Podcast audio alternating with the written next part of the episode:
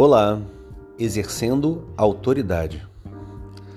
Olha, meu pai já dizia há muito tempo atrás que quem tem autoridade vem escrito na testa. E isso é fato. Quando você está numa reunião e entra alguém, você sabe logo que se trata de alguém com autoridade. Ou não.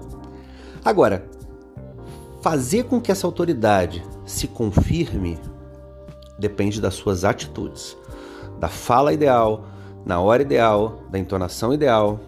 Então observe, se você tem relacionamentos que não te agradam, da maneira que o retorno vem dessas pessoas, observe se você está se comportando com autoridade, se você está colocando a sua posição como deve ser, como você deseja que seja.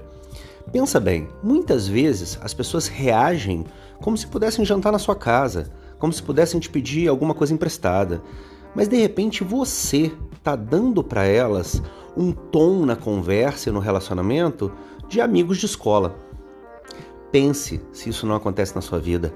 Olhe em volta se os relacionamentos estão sendo estabelecidos com a devida autoridade, a devida, uh, o devido cuidado, né? o devido decoro, o devido rito? Será que você está impondo às pessoas que você quer que tenham uh, cuidado com a maneira que te falam as coisas? Você está impondo a elas essa distância devida no tom da voz, na colocação, nas palavras certas, na hora certa?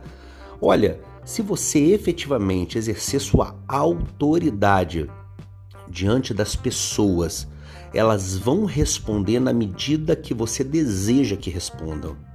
Então, se você fala com uma pessoa, volto a dizer, como se fosse sua amiga de escola, não espere nada diferente dela querer tomar café a hora que quiser na sua casa.